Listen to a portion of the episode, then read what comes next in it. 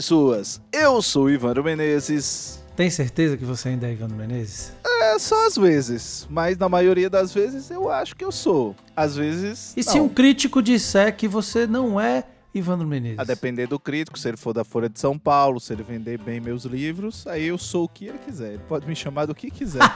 Nem aí. Vendendo bem. Então tava vendendo bem é o que importa, né, Ivandro? Exatamente. Pode falar mal, pode falar bem, desde que venda. Se vender, pode me chamar de Ivandro, de João, enfim, de Tiago, de Roberto. Do que quer que do seja, que tá quer valendo. que seja. Pode Tá até me certo, jogar na então. parede e dizer que eu sou lagartixa que eu aceito. tá valendo. Então pronto. É, eu continuo na Tamatos. A crítica que eu recebo apenas é pela produção dos livros ou pela falta de alguma coisa nos livros que eu edito. Então, o nome continua igual. Mas olha, gente, vocês já sabem aí, mais ou menos, já demos o tom do que vamos comentar nesse episódio. Aproveitar ainda um pouco do que falei até lá no, no YouTube, né? Vai lá, se inscreve no canal do Literatura BR pra gente chegar lá nos mil inscritos, né? Isso, e Menezes? aproveita, clica também no link aqui de apoio e nos apoia lá no Catarse. A partir de 7 reais você nos ajuda a manter site, canal do YouTube, podcast, enfim, tudo aquilo que a gente produz sobre literatura para você, com todo carinho, com todo amor, há 18 anos, você nos ajuda a manter e paga, evidentemente, esse editor que vos fala, né? Olha aí. E além disso, aproveitando o jabá e finalizando o jabá, para não ficar repetitivo, quem quiser anunciar aqui no podcast do Literatura BR, manda um alô pra gente, né? Lá pelo contato arroba literaturabr.com ou pelo formulário de contato, ou entre em contato pelas redes sociais. Que qualquer coisa a gente manda lá o velho e bom Media Kitzinho com as informações do podcast, que com um pouquinho mais de um ano a gente agora já consegue passar pra vocês aí quem é que escuta, né? quantas pessoas mais ou menos escutam por episódio, onde a gente tem chegado e enfim. Mas Ivandro, Senhor, esses dias agora, senhor tá no céu. Esses dias agora, a professora pesquisadora e tradutora lá disse Valtric do Amarante, eu esqueci agora de qual universidade que ela é, mas eu acompanho o trabalho dela, já li alguns artigos dela também. acho que ela é da USP. É da USP? Acho que é. Pensei que ela era lá do do Rio Grande do Sul. Descobri agora. Vamos aí, dá um Google aí. Aqui é, ao vi- é gravado, mas é ao vivo. É da UFSC, Santa Catarina. Pronto, exatamente. Pois pronto. Erramos os dois, mas tá valendo. Isso, é porque assim, assim- São Paulo, Santa Catarina é tudo sul. Esses dias ela lançou lá na Folha de São Paulo uma matéria lá falando sobre a genialidade, né? Nesses escritores e escritoras atuais que a crítica, Tem isso? que não, que não existe, acaba criando. Não sei. E aí, Ivandro Menezes, quando você disse assim, velho, vamos levar pro podcast esse assunto também, porque eu acho que rende. Você disse assim, vamos falar do que você não falou. Isso. né? Porque o, o vídeo lá no YouTube eu acabei concordando muito com a, com a professora disse lá, porque tem muita coisa que eu acho pertinente. E acho que ela trouxe esse assunto dela lá pra gente falar sobre isso mesmo. Eu acho que tem que, acho que todo mundo tem que começar a falar mesmo. E a, a pergunta que eu ia começar, Ivandro, era partindo justamente disso, né? É, não, vou não vou te perguntar ainda sobre o que você percebe da crítica, mas você enquanto escritor, você enquanto escritor, como é receber uma crítica é, taxada, entre aspas, de ruim? Porque ela é ruim quando ela, quando ela cutuca alguma coisa que dói no âmago de quem escreveu. É, eu acho assim, existe, existe sempre uma coisa que, que é muito comum até no, no meio acadêmico que eu tô, e que eu percebo que também é, é comum no mundo literário, que é o ego. Então o ego é sempre difícil de lidar e, e é um órgão muito sensível porque dói, né? Então às vezes as pessoas têm um ego gigante, às vezes isso compromete. Particularmente, eu não me incomodo tanto com a questão da crítica. E acho que se é crítica, ela é sempre bem recebida. Obviamente, se a crítica é ruim, é negativa, você, num primeiro momento, você tende a ficar meio chateado mesmo, assim. Tira a primeira pedra que não fica. Mas aí é a tática de você respirar, esperar é, um tempo até você ir digerindo aquela coisa e ver se aquilo que a pessoa falou tem razão, se não tem razão. Porque tem uma coisa. Mas no final das contas, no final das contas, vai importar ela ter razão? Ou não ter razão? Particularmente, Porque muitas. Pra mim, não tanto. Até porque, assim, o que eu acho o que eu acho, é, é, sendo muito honesto, é que muitas vezes uma crítica negativa te ajuda a melhorar em alguns aspectos. Então, em, em alguns aspectos, eu acho que ela pode é, te ajudar, pode, enfim. Eu também não sei se é porque eu sou um cara muito crítico também em relação àquilo que eu faço e aquilo que eu escrevo. E aí tem isso. E na maioria das vezes, entre o momento que a gente entrega o texto pro editor, que diz assim, ah, aqui acabou revisões, né? Que o livro foi pra gráfica e até a hora que ele sai, eu tenho uma tendência de já não gostar mais daquilo. Entendeu? Não, tô entendendo. Então acho que o negócio já tá ruim mesmo, assim. Eu já acho que tem coisas ali que eu podia ter feito de outra forma, de outra maneira, enfim. Uhum. Então eu acho que tem um pouco disso, sabe? Agora, é bacana quando é crítica. No Sangrem os Porcos, Dependem os Francos, por exemplo, teve uma pessoa que me marcou, inclusive, num post do Instagram, tem uma, era só uma foto do, da capa do livro, dizendo assim, o pior livro que eu já li na minha vida. Pronto, isso é uma crítica válida? Eu acho que é válido, afinal de contas o cara comprou o livro. Isso é crítica, por é, acaso? É, é, essa questão que eu tô dizendo. É, uma, é um retorno mas não é uma crítica. Uhum. Porque se ele diz é o pior livro que eu li na minha vida e vai lá e justifica e mostra por que é o pior livro que você leu na sua vida, ok. Agora, se é o pior livro que você leu na sua vida porque você não gostou, porque você não, não bateu com aquilo e coisa e tal, ok. A pessoa, inclusive, depois quando ela viu que eu não me incomodei, né? Eu fui lá e agradeci pelo feedback e tal. Eu fui mesmo, fui uhum. lá, agradeci, olha, valeu e tal. Que bom que você leu o meu que livro. Coragem. Não, porque eu acho que tem uma coisa que é genuína, sabe, Natan? Você fica feliz quando alguém lê o seu livro. E, e aí tem uma coisa que depois você escreve, que a pessoa pegou, a pessoa se apropria do que você escreve. Eu já vi, por exemplo, muita coisa positiva a respeito de algo que eu escrevi, de algum conto que estava lá no livro. E a pessoa fala que tava lá uma coisa que eu não escrevi, assim, que pelo menos não era o sentido que eu quis colocar ali. Eu vou dizer que a pessoa tá errada? Eu não vou dizer, né?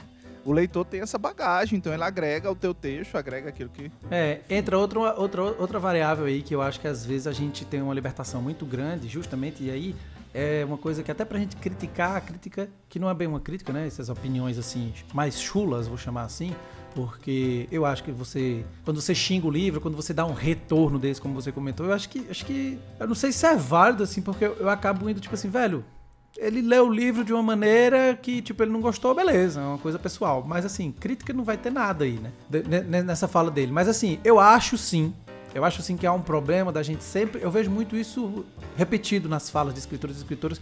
Essa falta, essa falta de apropriação, realmente eu concordo. Vocês, tipo, depois que escreve tá publicado. Acabou. É do mundo. É. Mas ao mesmo tempo, eu acho que existem limites de interpretação de texto Sim. em que a gente também não pode viajar demais, né? Tipo assim, pode viajar, claro, é sempre possível e tudo mais. Acho que, é, acho que a literatura ela tá aí para isso também, mas eu acho que dentro de um contexto e dentro da verossimilhança, né? Que é uma coisa que eu acho que. Acho que tem gente que, que escreve e não sabe nem o que é verossimilhança, ver, verossimilhança, né? Você, você também não pode dar uma esticada demais, tá ligado? É, é meio que pegar um texto altamente, sei lá, místico, cheio de magia, e dizer que aquilo ali é a pura realidade. Tipo, não faz sentido você dizer isso. Tipo, não, não, não, não, sabe? Pode ser assim? um espelho da realidade, mas nunca vai ser a é, realidade. É, exatamente. Mas assim, eu tô falando isso, eu tô fazendo essa esticada. Entendi. Por alguns comentários assim de interpretação. Aí, aí a, a outra pergunta que eu ia fazer também, é que não é uma entrevista, mas enfim, enquanto editor, né, e você enquanto escritor, a gente pode tocar essa ideia assim, como que tu percebe que é uma coisa que se repete muito? Que se fala muito isso. Porque eu tenho a minha opinião, quero falar depois que tu. Como tu percebe os espaços ainda de crítica que existem? Para quem as críticas são feitas? Se você sente falta de algo, se você acha que o, que é feito é feito bem feito, quem se dá o trabalho de fazer críticas, né? Aqui já quero aproveitar e deixar um site que eu acompanho há muito tempo, que é lá do Pedro Fernandes, lá do Rio Grande do Norte, que comanda lá o Comanda não, né? Comanda parece coisa. Mas quem, quem acaba sendo responsável pela edição do, do site do Letras Inverso Reverso. Conheço. Sim. Ensaio, ensaios críticos sem pensar em tamanho de texto para colocar lá. Tem, tem um limite lá, mas enfim. São textos muito bons, são textos muito críticos. E, e é isso. Você lê um texto lá, ou você lê às vezes um texto no Estadão, na, na Folha, enfim, nesses outros jornais mais conhecidos. Algumas pessoas, elas criticam e elas dão um argumento porque que elas acham que aquilo, é, entre aspas, não é válido ou poderia ser revisto. Mas enfim, como que tu percebe assim? Pou, a, a, pouca crítica que a gente tem, tem visto e tem lido dentro do mercado editorial. Porque aí a gente pode ir também para as redes sociais e depois falar um pouco sobre isso, se realmente é uma crítica que, se, que vem sendo feita, né? Nessa tua pergunta, eu acho que se insere também uma outra pergunta para a gente começar a responder, que é a ideia do que é que a gente está chamando de crítica. Porque já tem uma discussão que é uma sim, discussão sim, antiga, sim. os booktubers são críticos, o, o pessoal que faz que tem perfil nas redes sociais, no Instagram, no TikTok, são críticos. Então tem gente que defende que sim, tem gente que defende que não. Eu acho que é um trabalho valioso, eu acho que é um trabalho necessário, mas eu acho também que é um trabalho distinto do trabalho do crítico. Então muitas vezes o crítico literário ele tem uma outra, um outro formato também de, de texto, tem um outro formato de, de... Tem uma outra perspectiva também, né? Isso, é essa palavra que eu tava tentando achar aqui na cabeça. É uma outra perspectiva, uma outra abordagem. Porque ele não tá preocupado em like com like. Exatamente. Ele tem uma outra. Ele não tá preocupado com engajamento. Isso, ele tem uma outra métrica, né, de, de trabalhar. E aí tem pessoas que eu vejo que, de uma certa forma, eu admiro. Tinha, antigamente tinha o, o Alfredo Monte, Sim. que era um crítico que escrevia, acho que, para a Tribuna de, de, de Santos. E eu adorava ler as críticas dele, eu achava interessantíssimas. E tinha hora que ele era muito ácido. Eu lembro de um, de um livro, inclusive, que ele chega a colocar lá e o livro era numa caçamba de disquentulho, né? Tinha, às vezes ele tinha umas Vixe, frases. Mano, o pessoal agora vai dar um Google para é, saber qual é o livro. Às vezes ele tinha umas frases muito fortes, assim e tal. Uhum. Eu gosto do trabalho que o Sérgio Tavares faz no, no blog dele, A Nova Crítica. Bem lembrado. Então ele vai lá, ele, ele pontua. Quando ele, quando ele elogia, você confia no elogio que ele está fazendo. Quando ele critica, você percebe que ele tem um respeito, ele tem um cuidado de pontuar as coisas e foge dessa coisa da genialidade ou mesmo desses, dessa adjetivação que muitas vezes a gente vê nesse espaço das redes sociais, que às vezes é o que cabe, pô. Tem isso também. Eu, eu faço resenha. Bem, é bom lembrar. Eu faço resenha no Instagram e é o espaço que cabe. Não dá para você colocar ali um monte de coisa que, que não cabe, né? Mas tem muito dessa coisa assim, genial, não sei o quê. Eu, o, que eu, o que eu percebo hoje é que tem uma coisa do, do seguinte: se o tema é sensível e me toca, o livro é maravilhoso, é lindo, é genial, é não sei o quê. Uhum, Mesmo que o livro uhum. tenha uma série de problemas, entendeu? Mesmo que o livro tenha uma série de problemas, mas ok. Eu vou lá e digo que o livro é lindo, que não sei o quê. Por quê? Porque eu me senti bem, porque eu fiquei emocionado com alguma coisa. Principalmente se for de uma editora maior. Ah, não, se for de uma editora maior, aí acabou. E, Mas aí e, já é outro é, assunto, e, é outro assunto. Não vamos nem falar das igrejinhas que tem no mercado literário. Porque tem as igrejinhas, uhum. né? tem, tem os fiéis de Todavia, tem os fiéis de não sei de onde, tem os fiéis de não sei de onde, sempre tem. Então, a gente tem um pouco disso.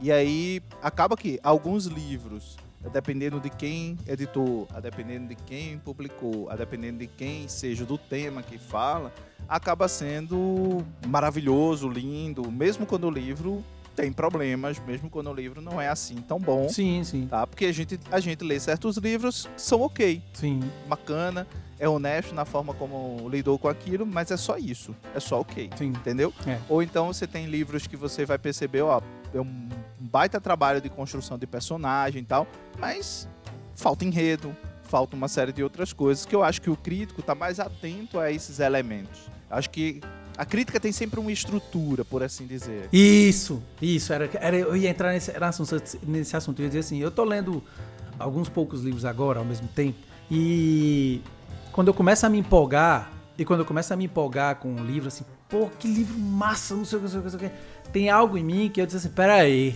porque é, eu tô gostando. É claro, porque assim, é, é como um filme. Tem filme que ele não traz uma estrutura complexa, mas você gosta porque os personagens cativam, porque a narrativa, semioticamente falando, já é reconhecida sim, por você, né? Sim. Alguns pilares acabam se repetindo em diversos filmes, e aí você fica assim, ah, isso aqui, isso aqui eu gosto, isso aqui, né, me deixa mentalmente e sentimentalmente confortável, né? E aí você, você gosta, você vai falar bem. Mas quando você para pra pensar, justamente como você disse, nos elementos estruturais e aí da forma, né? Chamar o Vander para, para falar é, disso, né? Mano? Tá, um bom nome. É, Inclusive pra gente falar é, dessa, dessa construção da crítica. É, e aí, assim, É, é- é- por um lado é ruim, mas por outro é bom. Porque esteticamente falando, e se fala tanto em escrita criativa, e muitas vezes eu não vejo ninguém falando de estética, por mais que tenha muita gente que não goste, ela é, não vou dizer necessária, mas ela é um ponto interessante para que se estude e que se entenda um pouco. Sim. Porque isso pode ser jogado junto à escrita, né? A habilidade de quem tá ali escrevendo o livro, a questão estética e a questão da forma, que muitas vezes. Não a forma para criar um romance, que assim, eu não gosto muito disso, né? Percebe? Fora a forma, tem as fórmulas que a gente já Não, percebe. é isso que eu tô dizendo, não, não são as fórmulas que eu tô querendo falar. São as formas nesse sentido, né? Por exemplo, eu, eu li, eu não me lembro agora qual foi o livro, quando eu terminei, eu tava conversando com alguém, eu disse, olha, quando for ler, era uma pessoa próxima, mas quando for ler, lê, mas assim, talvez tu comece achando algo muito simplório, mas começa a perceber um pouco as camadas, porque esse livro tem muitas camadas. Então assim, parece que é uma superficialidade, porque parece que é algo que a gente já conhece, porque a gente vai reconhecendo alguns elementos, mas cara, era um livro que levava. Eu não tô, vou lembrar agora, mas foi agora recente. Era um, é um livro que tinha, tipo, umas 3, 4, 5 camadas complexas no sentido de, É o da tra- Sigrid Nunes. de tratar. Não, de tratar. Mas é um outro livro também que tem várias camadas, assim, né? Você vai, você vai falar da depressão, você vai falar da, da falta do par, né? Você vai falar do sentimento que você tem com, com o animal. Então, assim, a falta de, a falta de comunicabilidade com a, a sociedade ao seu redor. Só isso aí tudo já, já dá muita coisa, né? Já dá muito artigo, né? Tá. Eu, eu- o que eu acho assim, por um lado, realmente a gente tem perdido muito a crítica, mas parece por outro que a gente também não tem feito nada para que ela continue aí acontecendo nos espaços.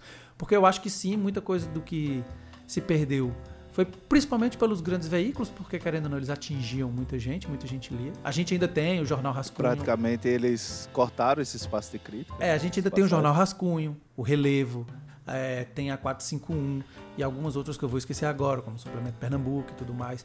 Todos eles, todo mundo, sempre tem críticas, eu também, mas são espaços que ainda estão reverberando esses pensamentos críticos nos livros de literatura, né? E aí quando a gente vai pra internet, é como você disse, aquele, aquilo ali às vezes não suporta. E aí, mas eu fico pensando se só suporta adjetivo. Porque às vezes eu vejo gente fazendo textão a partir do que se gosta, eu mesmo às vezes publico também, falo do que, do que eu gostei, do que eu senti e tal, porque não é, não é um espaço para você falar academicamente, mas eu tento às vezes não escrever tanto adjetivo, mas eles saem. Eu serei muito honesto, assim, com a minha falta de sinceridade algumas vezes. e aí vou dizer por quê. Mesmo às vezes quando eu pego um livro que eu não gosto, e aí eu, eu me propus a falar do- das coisas que leio no, no, no Insta, eu vou lá e coloco, inclusive, os, os defeitos, as falhas, da forma mais abstrata possível. Às vezes até para que a pessoa nem perceba. Porque a gente precisa lidar com muitas sensibilidades. Sim. E aí eu já tive, ao longo desse caminho, alguns aborrecimentos, né? Então, tipo... Vieram reclamar. Houve o... É, assim, se não diretamente, mas indiretamente, né? E- Não entenderam a desapropriação, né? é, e acaba também havendo uma coisa assim, de que chega um ponto que você começa a ser coagido, porque todo mundo tá falando tão lindo, tão bem, tão maravilhoso, tão isso, tão É. aquilo outro, parece que você é a voz divergente. Parece que você do- quer aparecer. negócio. Exatamente. E aí, às, às vezes, se não diretamente o autor chega até você, outras pessoas chegam. E eu acho, vou ser muito sincero também, que nesse sistema, também as pessoas têm medo de fazer críticas e de repente, porque a editora parar de mandar livro. Porque às vezes eu tenho a sensação de que as pessoas gostam muito mais de, de ter coisas, de ter o objeto, do que necessariamente de ler. Então elas são muito mais interessadas em acumular livros que elas vão receber. Faz tempo que eu falo, falta, ide- falta uma ideologia pra tudo nessa vida. Exatamente, do que ter convicções, do que Ah, é. ter, sabe, do que apontar coisas. E claro, a gente não tá falando aqui de você ser descortês com as obras que você Não, lê, não é isso. Não é tipo, ah, isso aqui é uma bosta, isso aqui é não sei o quê. Isso não é crítica, Uhum. entendeu? Isso é xingamento e ponto. Ó, O que, que é crítica? Tu vai lá e olha, diz, olha, esse personagem não convence por isso, isso e isso. Ele é, ele é raso por isso, isso e isso. Por- essa figura aqui é estereotipada, entendeu? Pegando o exemplo da questão dos estereótipos. Cara, hoje é quase que absurdo você ter uma literatura de estereótipo. Uma literatura que você pega uma pessoa, você cria um personagem preto e esse personagem preto é assim, assim, assado, é estereotipado. Ou você cria um personagem gay que é assim, assim, assim. Ou mesmo você cria um personagem homem ou mulher, ou seja lá o que for, e você estereotipa.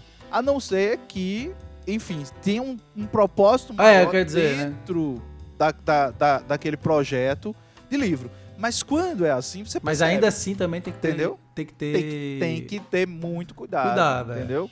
E o cuidado não é nem porque vai interferir em questões de cancelamento, disso, disso, daquilo, que eu acho que quem, quem escreve não tem que ter muito essa preocupação também. Minha opinião, mas enfim, podem divertir. Eu acho que a gente não tem que ter muito essa preocupação quando vai escrever uma coisa. Agora tem que ter a preocupação de que se eu vou mexer nesse vespeiro, que eu mexa da melhor forma possível. De que seja realmente uma coisa convincente.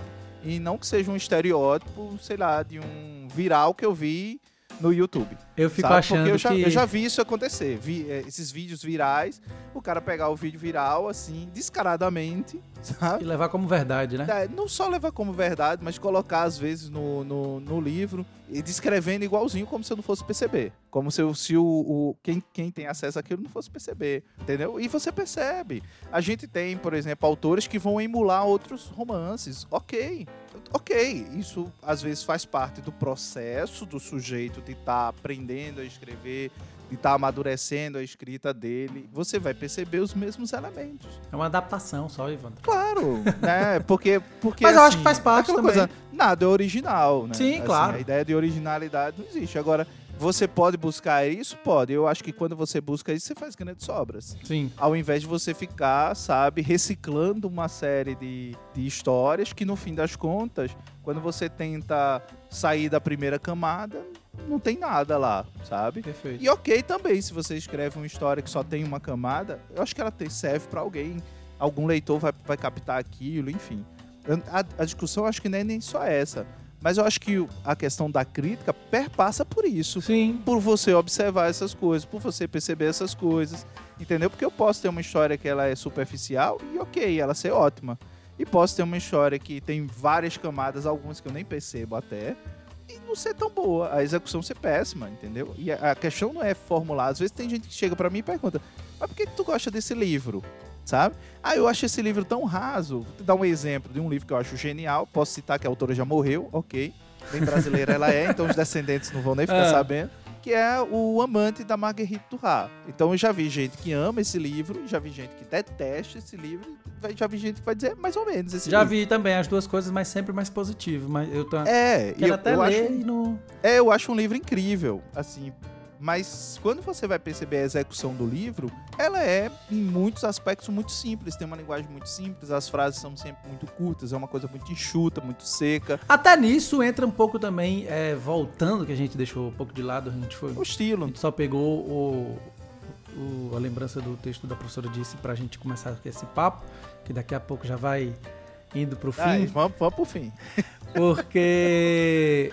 E isso, assim, de uma autora que é considerada genial, pra pegar o termo que a exatamente, professora disse, exatamente. trouxe à tona, é uma escritora que é genial. E ainda assim, há um problema que a gente precisa sempre levar em consideração, que um escritor ou uma escritora genial, em algum momento eles não foram isso. Exato. Em algum livro eles não foram isso. E a gente tende a achar que todos são assim. Eu tenho uma mania, e tô para deixar isso de lado, porque, enfim, não acho que tem contribuído comercialmente. Eu gosto muito de publicar os primeiros, talvez o primeiro título que um grande autor ou uma grande autora escreveram. Foi assim com a Dília Lopes, foi assim com o Júlio Ramon Ribeiro e, e alguns outros que se vocês forem pesquisar lá na Moinho, vocês vão ver que é o primeiro título que a pessoa escreveu. Isso, isso eu faço, isso, isso eu faço com um objetivo que se eu não falar, eu acho que ninguém vai perceber assim. Que é de quê? De que entender que esses grandes nomes, eles começaram de algum momento. Então você vai ler esses primeiros livros e você vai dizer, pô, desde o começo aqui já era foda. Ou então você vai dizer, é, não achei essas coisas todas. E eu acho que eu faço isso porque eu sempre gostei de ler muito é, a bibliografia dos autores e das autoras. Tipo assim, tentar ler em ordem cronológica. O que tem que se perdido ultimamente, porque a gente já tem um podcast sobre isso, né, Ivan? Que a gente fala sobre Sim. essa onda avassaladora de sempre acompanhar os livros que estão sendo lançados por conta das redes sociais e a gente deixa de ler coisas que já foram lançadas lá atrás. Mas enquanto editor eu tenho muito esse pensamento, porque assim, para tentar é, mostrar de alguma maneira para quem tá escrevendo que até os geniais e as geniais começaram de algum lugar, né, cara? Que não foram geniais desde o começo. Alguns sim, né? E algumas também, né? Porque enfim, tem gente que é genial com G maiúsculo assim, né? É, o Sérgio Santana abominava o primeiro livro dele, tanto que nunca foi reeditado. É, tem essas dele. coisas também. É, os, os primeiros livros do, do Jorge Amado, por exemplo, que é um autor que eu adoro, Mas você pega Tieta, você pega Hum. livros dele da, da, das- da fase dele mais famosa, né? Os grandes calhamaços dele. Você pega, sei lá, Suor, que é o terceiro romance dele. Sim. Você percebe uma diferença assim, Diferença. brutal na forma como ele escre- escreve, até a intimidade, na- o modo de compor, né? a forma como ele consegue deixar mais orgânico a conexão entre os personagens, entre os espaços, ela foi se aprimorando com o tempo. E você pega Suor, tô citando Suor porque eu- foi o último dele que eu li ano passado, e você não, não percebe essa mesma. É um bom livro, sem dúvida nenhuma. Para quem for marxista, é melhor ainda, mas é um livro que você não vai perceber tanto essa, esse desenvolvimento do autor. Entendi. Então, eu, eu gosto disso, entendeu? De, de Não, pois pegar é. esse autor do começo e, e observar e perceber. Porque às vezes até coisas que estão lá nesse primeiro, nesse primeiro livro são coisas que ele percebeu ali que era bom e que aí ele vai explorar isso e ele vai desenvolvendo cada vez mais um determinado elemento que estava ali, sabe? E isso acaba sendo determinante para a formação dele enquanto escritor e para a formação da sua própria voz também enquanto escritor. Então a gente vai percebendo esse, esse, esse processo de construção desse sujeito e mesmo também de desconstrução. Você vai ter Uhum. autores que você vai Uhum. percebendo que eles foram mudando um pouco o interesse. Acho que a obra do Walter Hugo Mãe é um, é um exemplo disso. Você pega os primeiros livros do Walter Hugo Mãe, eles têm um contexto, são mais duros, são mais ásperos. Cara, tá aí, é. né? E aí você vai vendo os livros mais recentes dele, você percebe que há uma mudança de interesse, há uma mudança de perspectiva da forma como ele vê o mundo, da forma como ele olha o mundo. Eu já vi entrevistas dele, inclusive, que ele disse que foi se tornando mais otimista em relação a- a- aos problemas, em relação a, a, a- a rudeza, né, a aridez do mundo. Uhum. Então você, você Aham. também vai percebendo isso. Às vezes você gosta, às vezes você não gosta, mas é impossível que você não perceba quando você observa essa evolução. Mas foi muito bom isso, porque assim, eu tava pensando aqui, pra gente ir finalizando, senão, se a gente não se deixar, né, raçado. Cara, esse tema é muito bom. Esse É. tema não é pra meia hora, não. Esse tema é pra uma hora e meia. É, mas por isso que o pessoal tem que apoiar a gente lá no catarse.me barra literatura BR, pra que a gente continue fazendo, porque a nossa meta é ter um podcast semanal Olha aí. de 45 minutos. Mas para que isso aconteça, a gente precisa de um apoio bacana, porque no final das contas a gente tá aqui ainda. Queremos agradecer sempre aos apoiadores e apoiadoras que estão lá com a gente, desde o começo, alguns e algumas. E, mas a gente precisa de mais gente chegando junto, assim. Pois é, a partir de sete janjas, sete janjas, a gente já tá aí, ó, fazendo a Mas festa. só pra gente ir fechando esse pensamento, Ivandro, é que eu ia dizer, a gente tem que começar a nomear os bois, né? Assim, e, e, Sim. e, e a gente, e eu acho que isso acabou, uma outra coisa acabou se tornando uma certa desculpa. Eu vou pras redes sociais falar do que eu gosto, pra não perder tempo falando do que eu não gosto. Mas, é isso, e o pensamento crítico? Não necessariamente precisa ser algo complexo demais dentro das redes sociais. Não. A gente pode dizer também por que, que não gostou de um livro. É, eu, eu acho, assim, Sabe assim? Eu- eu- E eu, acho que a gente tem que. Tem que eu, eu tô lá também, você tá. Eu tô como Literatura BR, você tem lá o Lavadeiras e tem o seu também. Eu acho que a gente também tem que fa- fazer algumas postagens, falar também de algumas coisas quando a gente não gostar de alguma coisa. tem. eu acho que tem, não é perder é, tempo. É, raro, cara. Eu acho que é raro. eu acho que é abrir o diálogo até. Eu, eu acho que é raro isso aparecer, né? É, e às vezes as raro. pessoas não entendem. A gente vive nesse mundo de estrelinhas, né? Então, às vezes, tem livros que eu gosto muito. Por exemplo, os romances da Annie Ernaux eu gosto bastante. A gente tem vídeos, inclusive aí tu, falando sobre esses vídeos. E muitas vezes, quando eu vou ver lá as estrelinhas que eu dei, eu dei três estrelinhas. Pois é, e é curioso, porque assim.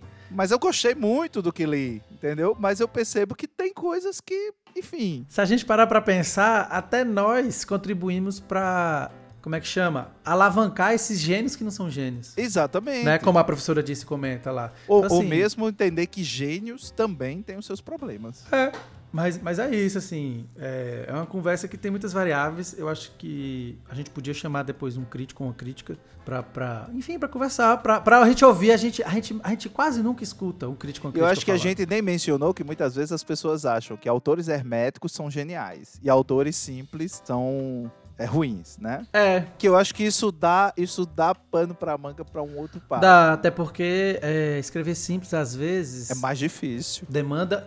de- eu não vou dizer que é mais difícil, mas eu acho que de- demanda também, enquanto questão de estilo, o que talvez para um hermético pese de outro lado. É- é- eu não sei, agora sim eu não vou conseguir explicar melhor, mas. Ó, mas é- se bem é que isso. hermético eu tô dizendo aquele sujeito que usa muitas palavras pra dizer quase nada. E tem outros que usam poucas palavras e falam muito. Mas enfim, gente, ainda tinha muito a falar, mas acho que surgiram várias ideias para outros podcasts, né, Ivan? Essa é a ideia, garoto. Tava até faltando ideias, então assim, foi ótimo esse link. Olha aí. E é isso, assim, eu, não- eu acho que tem, tenho coisas a falar, mas acho que a gente vai ficando por aqui, porque a gente precisa de mais apoio também. A gente precisa de mais crítica também.